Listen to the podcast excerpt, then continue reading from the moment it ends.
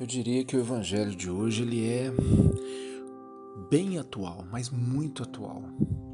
O que, que as pessoas mais procuram hoje? Qual que é a, a, a, a, vamos dizer assim, o objetivo de tantas pessoas nos dias atuais? Elas querem ser felizes. Todos querem ser felizes. Todos buscam a felicidade. Se você abrir aí as peças de propagandas publicitárias que nós temos na TV, no rádio, na internet, todas oferecem uma, um caminho para a felicidade.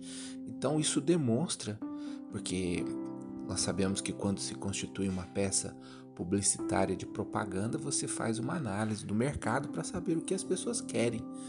E a maioria, então, quer a felicidade. Né? A maioria das pessoas elas querem ser felizes. Tá?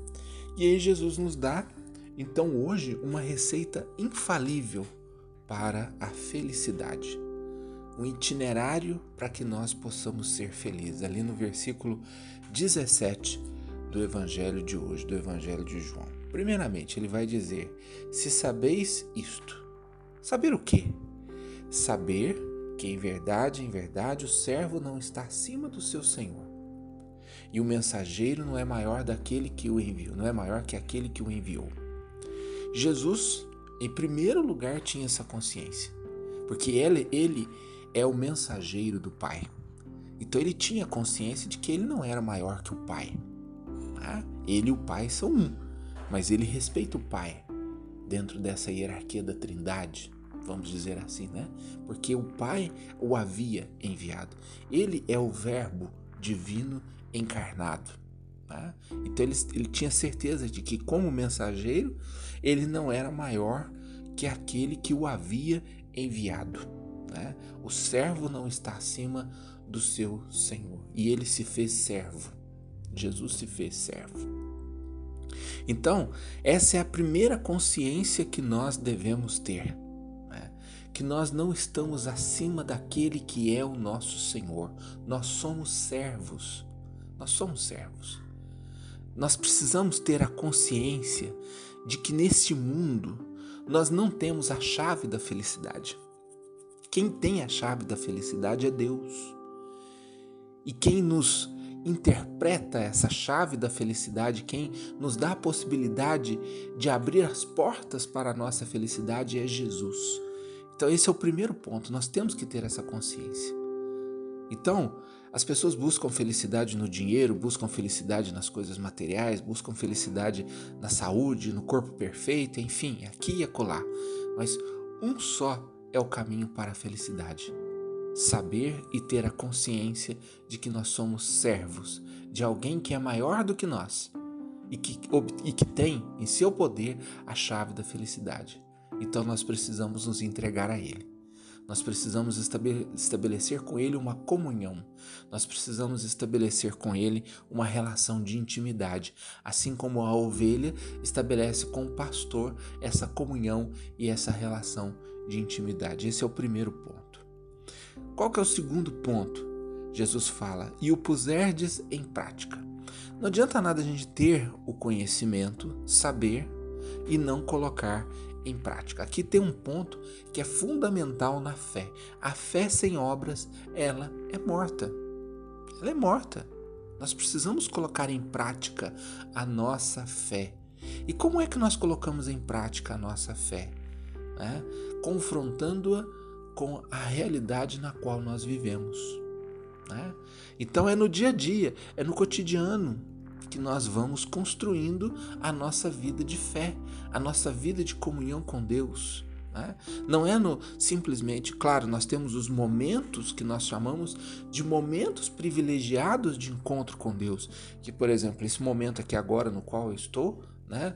No, no, na minha casa, no meu quarto, no meu cantinho de oração, com as minhas, as minhas é, imagens religiosas, né? com a minha vela acesa, com a minha Bíblia aberta. Esse é um momento privilegiado de oração que eu tenho, de encontro com Jesus, de encontro com Deus. Quando eu vou à missa, quando eu tenho um momento, aqueles que podem, por exemplo, passar numa igreja todos os dias e ficar ali cinco minutos, dez minutos rezando, orando em silêncio, enfim, são momentos privilegiados que nós temos na presença de Deus. Mas veja bem, o restante do nosso dia importa e importa muito, que é quando nós colocamos em prática. Né?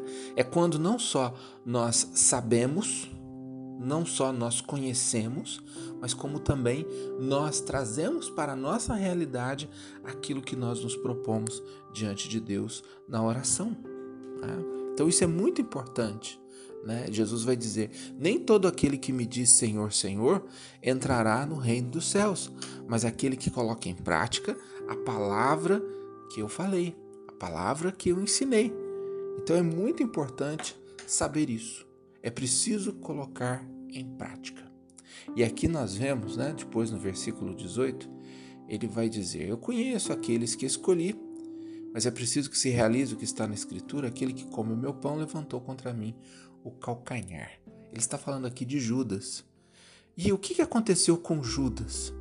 Judas ele não foi feliz né, no seu ministério apostólico, ele não pôde concluir é, a missão que Jesus havia dado a ele, justamente porque ele sabia quem era Jesus, ele tinha consciência do Cristo na sua vida, só que ele não colocou em prática a palavra que Jesus havia falado para ele.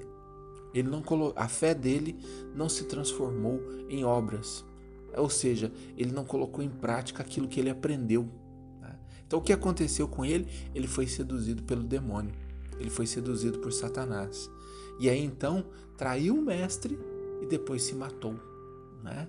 cometeu suicídio. Então, vejam bem, é muito triste, realmente. Quando nós não colocamos em prática a nossa fé, nós corremos o risco de nos desviarmos como Judas se desviou.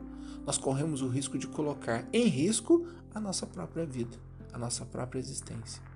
Então é preciso não só conhecer, como colocar em prática. E aí a consequência é essa linda palavra que Jesus nos fala aqui, terminando o versículo 18 do Evangelho de João: sereis felizes. Né? Então, em Cristo, na prática das boas obras da fé, nós encontramos o verdadeiro caminho para a felicidade, que tantos buscam aqui e acolá e não conseguem encontrar. Por que, que hoje as pessoas vivem, às vezes, um grande vazio existencial? Porque buscam, buscam, buscam e nada encontram. Por quê? Porque buscam no lugar errado, buscam na pessoa errada, buscam de forma errada. O Evangelho, a palavra de Deus, Jesus, o bom pastor, é o único que pode nos guiar no caminho da verdadeira felicidade.